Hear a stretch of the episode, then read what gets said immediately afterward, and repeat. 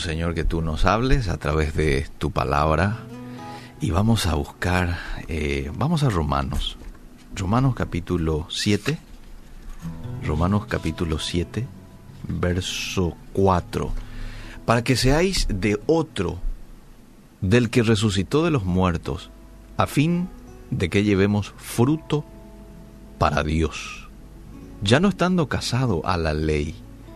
El creyente ahora está casado con Jesucristo. ¡Wow! Él es nuestro esposo. Él es nuestro padre, Él es nuestro amigo, es nuestro compañero, es nuestro amigo fiel. Ahora, de las muchas metáforas del Nuevo Testamento usadas para describir a la iglesia, sin duda alguna, esta es la más íntima, la que utiliza el apóstol Pablo en Romanos 7, la novia de Cristo, la novia de Cristo.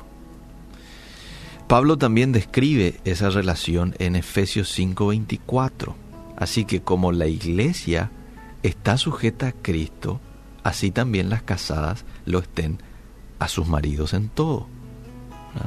Maridos, amad a vuestras mujeres, así como Cristo amó a la iglesia y se entregó a sí mismo por ella para santificarla, habiéndola purificado en el lavamiento del agua por la palabra, a fin de presentársela a sí mismo una iglesia gloriosa, que no tuviese mancha, ni arruga, ni cosa semejante, sino que fuese santa y sin mancha.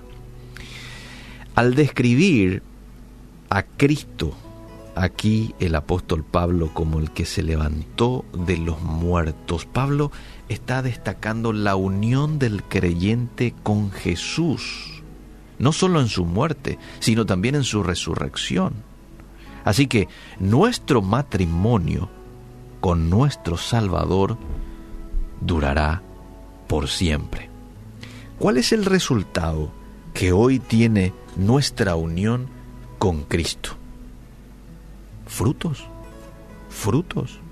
Ese es el deseo que Dios tiene para con nosotros, que llevemos mucho fruto. La meta de vida de todo creyente debería de ser glorificar a Dios llevando fruto. No hay tal cosa como un cristiano que no dé fruto, porque el resultado inevitable de la salvación es una vida transformada. Ahí Dios te transforma. Ahí el Espíritu Santo arranca una obra maravillosa que se va a extender por el tiempo que estés sobre esta tierra. ¿eh? Ese proceso de transformación va a continuar. Recordad lo que dice Filipenses, estando persuadidos de esto, que el que comenzó la buena obra la perfeccionará. ¿Hasta cuándo? Hasta el día de Jesucristo. Ese es el proceso en el cual está todo hijo, toda hija de Dios. El proceso de transformación de sus vidas. Continuamente Dios se toma el tiempo para podarnos de manera que podamos llevar más frutos para su gloria. El fruto espiritual puede definirse como un acto justo que glorifique a Dios. Hmm. Puede consistir en actitudes producidas por el Espíritu Santo y aquí eh, encontramos mucho en Gálatas 5:22. Gálatas 5:22 dice amor, gozo, paz. Esos son los frutos. Esos son los frutos que hoy yo puedo demostrar en el lugar en donde me encuentro. Alabar a Dios es otro fruto, aún en medio de la tormenta. Esto no es fácil, pero ese es un fruto de transformación que el Espíritu Santo hace en nuestras vidas. Llevar a otros a Cristo, Romanos 1.13, es otro fruto. Hmm. ¿A quién podés llevar hoy a Cristo? No te olvides, vos sos el simple mensajero, vos sos la, la flecha que conduce a los demás a Cristo. Eso no más. Eh, Jesús va a hacer la obra. Vos vas a indicarle nomás a la persona dónde es que está su solución, dónde se encuentra la puerta de salida a su situación, ¿verdad?